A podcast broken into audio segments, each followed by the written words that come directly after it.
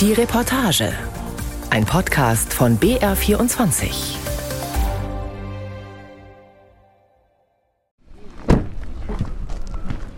Wir stehen jetzt hier am Rand des Tagebaus Jenschwalde, direkt mit Blick in die Grube. Und wir sehen ganz unten in der Grube die Braunkohlenbagger, das sind Schaufelradbagger und Eimerketten, kleine Eimerkettenbagger, die das eigentliche Kohleflöz fördern, auf dem Förderband aufgeben und damit dann direkt ins Kraftwerk Jenschwalde fahren. Darüber sehen wir die F60 Förderbrücke. Das ist eine der größten beweglichen Maschinen weltweit, die im Prinzip die Hauptmasse des Abraums bewegt. Und zwar nach einer Technologie, die es nur hier in der Lausitz gibt. Christoph Oberndorfer vom Braunkohlebetreiber LEAG erklärt stolz mit weit ausholenden Gesten. Jenschwalde, einer der letzten aktiven Tagebaue der Lausitz, liegt östlich von Cottbus in Brandenburg. Die großen Bagger am Grund des Tagebaues wirken von hier oben wie Kinderspielzeug. Seit 50 Jahren wird hier Braunkohle abgebaggert und im nahen Kraftwerk Jenschwalde verstromt. Erst von volkseigenen Betrieben der DDR, nach der Wende von Vattenfall, mittlerweile von der Lausitz Energiebergbau AG, kurz LEAG. Lange war der umweltschädliche Braunkohlestrom bei vielen unerwünscht. Seit Russlands Angriff auf die Ukraine laufen die Bagger in der Lausitz aber rund um die Uhr. Der grüne Bundesenergieminister Robert Habeck appellierte 2022 an die Chefs der LEAG, bitte mit dafür zu sorgen, dass in Deutschland im Winter nicht die Lichter ausgehen und die Heizungen kalt bleiben. Daraufhin hat die LEAG zwei der sechs Blöcke des mächtigen Kohlekraftwerks Jenschwalde, die bereits stillgelegt waren, wieder angefahren. Firmensprecher Thoralf Schirmer erklärt es und blickt dabei recht zufrieden unter seinem gelben Schutzhelm. Wäre die Marktlage eine andere gewesen oder wäre jetzt plötzlich unerwartet lange Wind und Sonne im Netz gewesen und wir wären nicht gebraucht worden, dann wären wir wahrscheinlich nicht mit diesen Blöcken oder jedenfalls nicht so oft dabei gewesen. Aber es ist tatsächlich so gekommen, dass wir im Oktober mit den Blöcken E und F in Jenschwalde wieder dabei waren und wir haben diese Blöcke auch ja, mit einer hohen Auslastung gefahren. Die beiden Blöcke bringen jeweils 500 Megawatt Leistung. Dennoch hatte man sie vor einigen Jahren in die Sicherheitsbereitschaft verabschiedet. Als Teil des Kohlekompromisses, der einen vorzeitigen Ausstieg 2038 vorsieht. Nun sind alle sechs Blöcke wieder am Netz. Mit den insgesamt 3000 Megawatt Leistung kann Deutschlands drittgrößtes Kraftwerk rein rechnerisch sechs Millionen Haushalte mit Strom versorgen. Es stößt allerdings auch rund 20 Millionen Tonnen Kohlendioxid im Jahr aus und ist damit eines der klimaschädlichsten Kraftwerke im Land. Thoralf Schirmer, schon seit langen Jahren auf seinem Posten, lässt den Blick nachdenklich über die riesige Grube des Tagebaus schweifen. Braunkohlenstrom war wirklich wichtig. Der wurde gebraucht und wir sind den, wenn man so will, reißend losgeworden. Und wir haben in dieser Zeit seit langem wieder mal gut Geld verdient damit. In der DDR waren etwa 60.000 Menschen in der Braunkohleindustrie der Lausitz beschäftigt. Braunkohle war der einzige Energieträger der DDR, die Kumpel waren stolze Bergleute. Ich bin Bergmann, wer ist mehr? lautete der selbstbewusste Ausspruch. Doch nach 1990 wurden die unrentablen Tagebaue reihenweise dicht gemacht. 90 Prozent der Jobs auch in der Zulieferindustrie gingen unersetzbar verloren. Es war ein harter Schlag für die Region. Das Trauma sitzt tief in der Lausitz bis heute. Dann der Entschluss, aus Klimaschutzgründen 2038 auch noch ergiebige Tagebaue stillzulegen. Wieder Unsicherheit und Zukunftsängste für die Menschen hier. Und nun, nach Putins Angriff auf die Ukraine, wieder eine Kehrtwende. Wenn Sie die beiden Blöcke E und F wieder am Netz haben wollen und voll ausgelastet fahren wollen, dann brauchen Sie eine zusätzliche Fördermenge von 9 bis 10 Millionen Tonnen im Jahr. Wir haben wirklich gezeigt, wenn wir gerufen werden, dann können wir richtig ranklotzen. Ja, das ist Bergleutearbeit. Richtig ranklotzen und auch Kraftwerkearbeit richtig durchziehen, damit im Land keinen Mangel an Strom gibt. Die so Gelobten wollen etwas abhaben von den Rekordgewinnen. An einem sonnigen Montag im September haben sich im Industriepark Schwarze Pumpe etwa 2000 Angestellte der LEAG versammelt. Es ist Mittag. Die Männer und Frauen stehen in langen Schlangen für Snacks und Getränke an. Nebenan dampfen die Kühltürme des Kraftwerkes Schwarze Pumpe, weiße Wolken in den strahlend blauen Himmel. Die Belegschaft streikt, will angesichts des neuen Braunkohlebooms deutlich mehr Geld. 12 Prozent oder mindestens 400 Euro plus sind gefordert. Klingt viel, sei aber berechtigt, meint der 27 Jahre alte LEAG-Mitarbeiter Ivan Benner. Also sagen wir mal so, es konnte nicht besser kommen, dass jetzt äh, durch die Krise, dass das Gas zu teuer wurde und dass wir dann halt damit auch ausschöpfen, aber man kann es ja auch weiter dann geben, halt die Mitarbeiter als Dank, sagen wir mal so. Nur noch 7000 Jobs in der Braunkohle sind in der Lausitz geblieben. Doch auch mit diesem Rest ist der Tagebau- und Kraftwerksbetreiber der mit Abstand wichtigste Arbeitgeber der Region. Im Bergbau wird immer noch gut und nach Tarif bezahlt, vergleichbar mit der Automobilindustrie in Süddeutschland. Du findest im Osten jetzt keinen besseren, also in der Lausitz findest du keinen besseren Arbeitsgeber als die LEAG. Alleine vom Geld und halt vom Arbeitsklima und ja, man kann sich halt nicht beschweren. Das, das Einzige, was jetzt ist, halt ist mit den Tarifverhandlungen, die jetzt sind. Man hat ja auch die letzten Jahre auch ein bisschen äh, zurückgesteckt, hat halt nicht immer die ganze Prozente verlangt. Und halt jetzt ist aber langsam an der Zeit durch die Inflation, durch die ganze Ukraine-Krise und so weiter, sind ja, wenn man durch die Kaufhalle geht, doch ein bisschen die Preise gestiegen und die Löhne müssen halt auch steigen. Nicht nur das, was man ausgibt, sondern auch das, was man verdient. Das muss auch steigen. Der junge Mann im T-Shirt blinzelt in die strahlende Sonne. Er steht in einer Gruppe Kollegen, mit denen er die Situation im Braunkohlerevier diskutiert. Der 29 Jahre alte Enrico Pusnin, der im Tagebau Jenschwalde in der Entwässerung tätig ist, nickt. Dass die Braunkohle wieder nachgefragt sei, wie lange nicht, mache sie alle froh. Gutes, schönes Gefühl. Erst abgestempelt wird und dann wird man doch wieder gebraucht. Wie so eine kleine Retourkutsche für die anderen, finde ich. Die anderen, das sind die Klimaschützer, die nicht erst 2038, sondern so schnell wie möglich ein Ende machen wollen mit der Braunkohleverstromung, die viel von dem klimaschädlichen Gas CO2 ausstößt. Irgendwann muss ja mal der Schritt gemacht werden, kann ich, kann ich verstehen. Ich meine, 2038 ist ein Datum, mit dem ich leben kann, 2030 nicht, muss ich ehrlich sagen. Und ja, kommt halt darauf an, wie man darauf hinarbeitet, finde ich. Also ob das dann alles so funktioniert, wie sie sich das alles denken. Denn die LEAG steht vor einschneidenden Veränderungen. Der Braunkohleriese will sich angesichts der von der Ampelregierung beschlossenen Energiewende neu erfinden, als Unternehmen des grünen Stroms. Na, ich finde das schon mal schön, dass wir mit der Zeit gehen. Und wenn man das Schritt für Schritt macht, finde ich das eine gute Investition und eine gute Idee. Und es erschafft ja auch Arbeitsplätze für die Zukunft halt. Finde ich gut. Auf diese Weise will die LEAG weiter Geld mit Stromerzeugung verdienen, mit Wasserstoff, Windkraft und Photovoltaik statt mit Kohle. Kostenpunkt des Umbaus 10 Milliarden Euro, erzählt Firmensprecher Thoralf Schirmer im Auto. Wir rumpeln über eine staubige Piste durch eine trockene, steinige, hellbeige Mondlandschaft. Oberndorfer Lehrg Bergbau, Glück auf. Ich würde ganz gerne an der Schranke C1 in den Tagebau Cottbus Nord einfahren. Würdet ihr mich reinlassen, bitte? Christoph Oberndorfer ist bei der LEAG einer der Zuständigen für die erneuerbaren Energien. Wir sind auf dem Weg zu einem der ersten Zukunftsprojekte. Wir fahren jetzt den, zunächst mal in den Tagebau Cottbus Nord. Das ist ein ehemaliger Tagebau, der bereits ausgekohlt ist und mittlerweile in der Flutung als Tagebau Restsee ist und besichtigen dort die Baustelle der zukünftigen Floating PV-Anlage Cottbuser Ostsee. Der See soll mit einer Fläche von fast 2000 Hektar das größte künstlich erschaffene Binnengewässer Europas werden, erklärt Oberndorfer, während er konzentriert den Wagen über die Piste lenkt.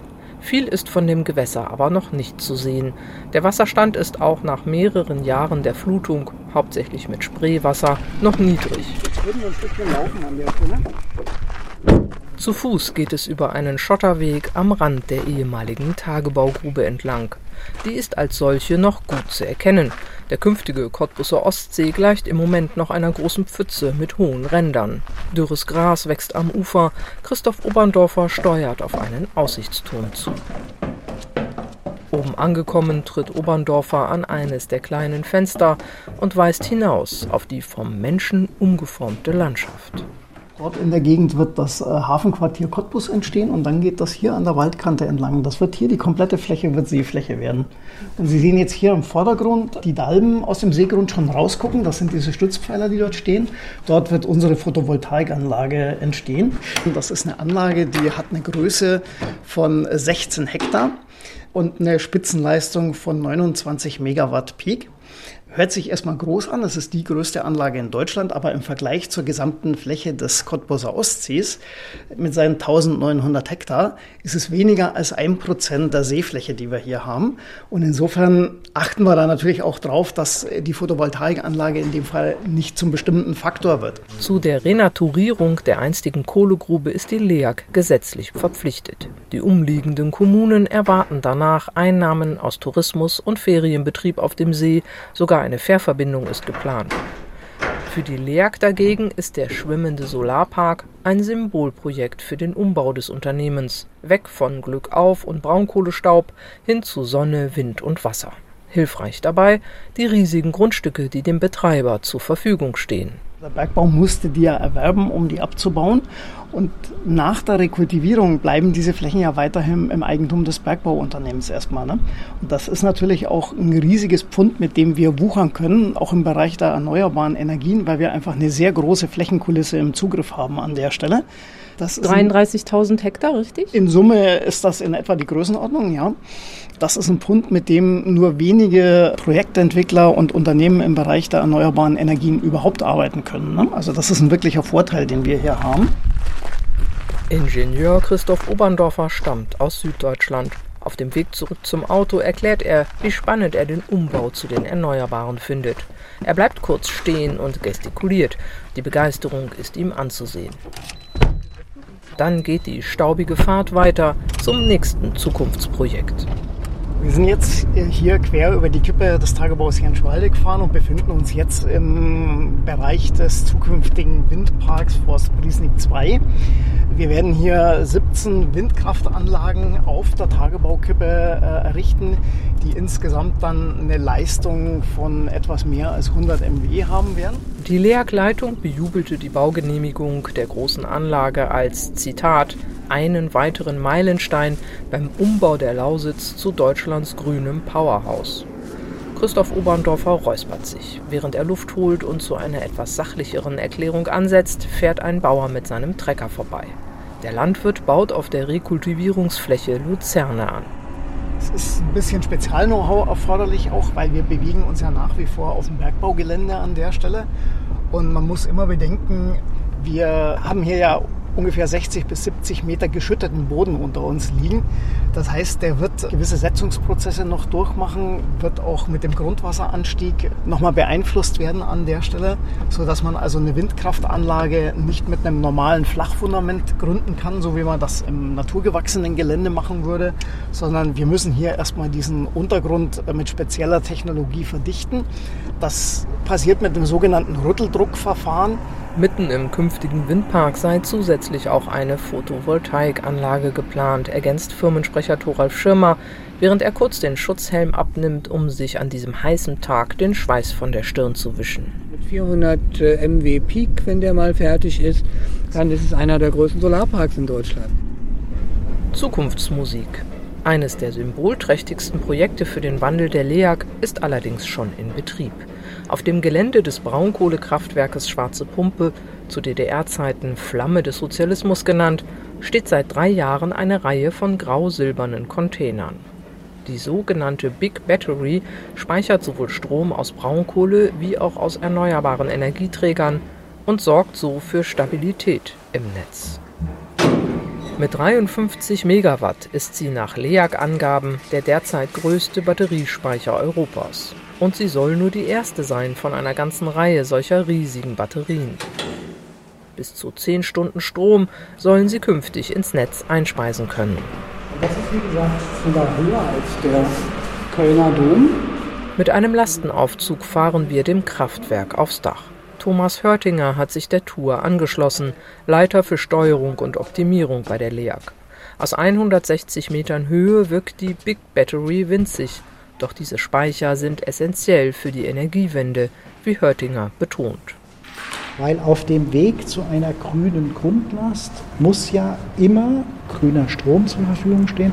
Den müssen wir natürlich zwischenspeichern, dass in dem Moment, wo dann die Sonne weggeht oder der Wind abnimmt, immer noch aus Batterien grüner Strom zugespeist werden kann oder durch eine Entkopplung mit Wasserstofferzeugung über eine Wasserstoffverstromung dann gleichfalls wieder die Sicherheit und die Versorgungssicherheit aufrechterhalten. Thomas Hörtinger tritt heran an die Scheibe des gläsernen Aussichtspavillons. In zehn Jahren werde man von hier oben auch zahlreiche Elektrolyseure für die Erzeugung von Wasserstoff sehen, kündigt er an.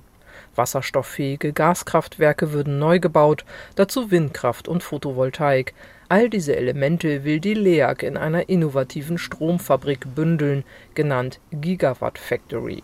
Wir schaffen uns neu in den zukünftigen Feldern, wie Energieversorgung stattfindet. Energie ist unsere DNA. Und hoffentlich sehe man in zehn Jahren von hier oben dann auch noch andere Industrieunternehmen, ergänzt LEAG-Sprecher Thoralf Schirmer. Platz genug sei ja da, meint er mit Blick auf den unten liegenden Industriepark Schwarze Pumpe.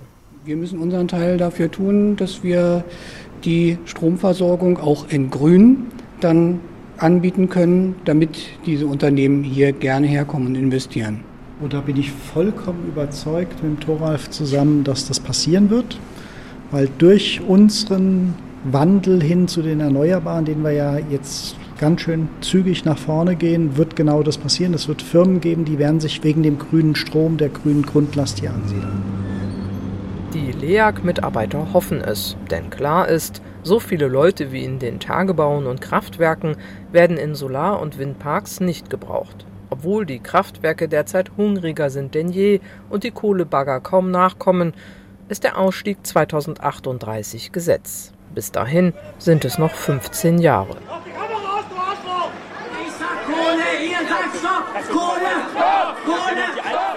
Doch ginge es nach dem Willen aktiver Klimaschützer, würden Deutschland und damit auch die Lausitz sehr viel früher aus der Kohleverstromung aussteigen. Und laut, ich sag Kohle, ihr sagt Stopp, Kohle, Stopp, Kohle, Stopp, Kohle, Kohle, Kohle, Stopp, Stopp, Stopp. An einem heißen Sonntag Ende Juni 2023 in Welzow in der Niederlausitz. Das Bergarbeiterstädtchen liegt am Tagebau Welzow Süd weshalb sich mehrere hundert Umwelt- und Klimaschützer diesen Ort ausgesucht haben, um für den sofortigen Ausstieg aus der Kohle zu demonstrieren. Jo Meyer aus der Nähe von Bremen ist einer von ihnen. Dass die LEAG in den Wandel hin zu erneuerbaren Energien investiert, findet er an sich nicht schlecht. Ja, also alle erneuerbaren Energien sind gut. Das heißt aber nicht, dass wir einfach weitermachen mit Kohle. Ne? Also ich glaube, Shell investiert auch super viel in erneuerbare Energien, aber haben, haben auch gesagt, dass sie jetzt mit Öl aufhören und jetzt dieses Jahr waren einfach die Rekordprofite so hoch, dass sie gesagt haben, wir hören doch nicht auf. Ne?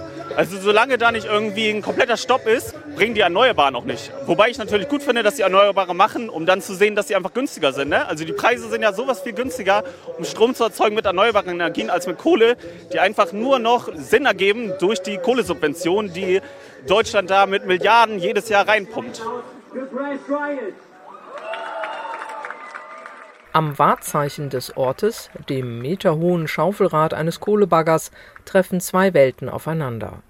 Die aus der ganzen Bundesrepublik in Bussen angereisten Klimaschützer in bunten Klamotten fordern den Kohleausstieg spätestens 2030. Derweil spielen grimmig blickende Weltzower im weißen Trägerhemd trotzig das Steigerlied ab. Glück auf, Glück auf, der Steiger kommt. Es ist die Hymne der stolzen Bergleute der Lausitz.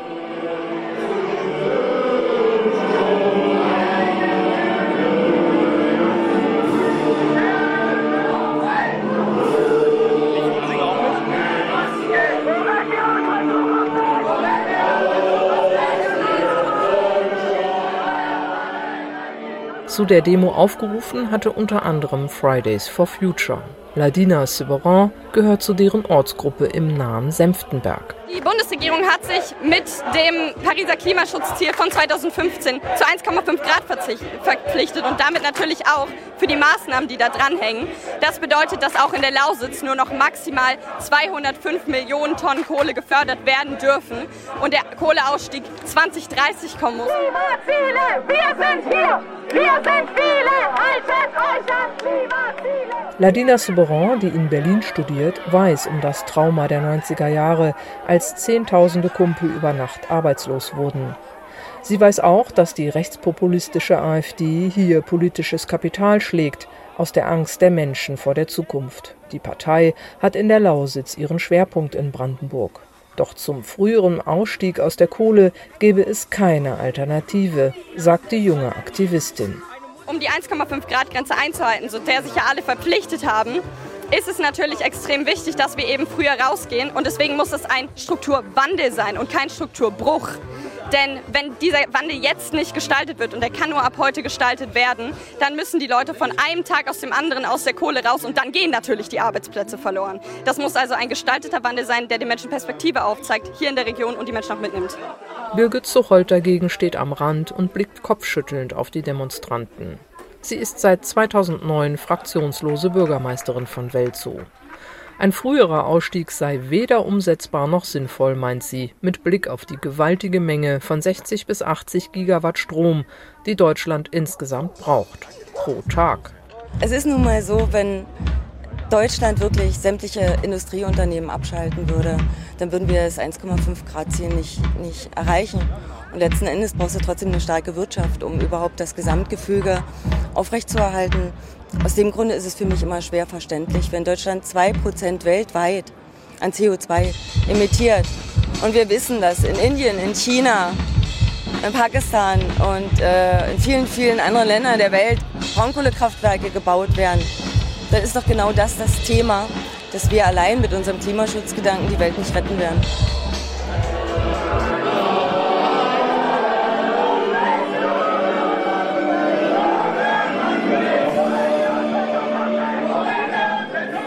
Und so wird die Lausitz die kommenden Jahre weiter den Spagat leisten müssen zwischen der Tradition des Braunkohleabbaus und dem Aufbruch in die Zukunft der Erneuerbaren. Und mit dem Widerspruch leben müssen, dass wegen des Ukraine-Krieges das Land nach ihrem Kohlestrom ruft und Klimaschützer gleichzeitig den sofortigen Stopp fordern. Sicher ist nur, trotz des derzeitigen Booms ist die Braunkohle als Energieträger auch hier in der Lausitz nach 120 Jahren ein Auslaufmodell.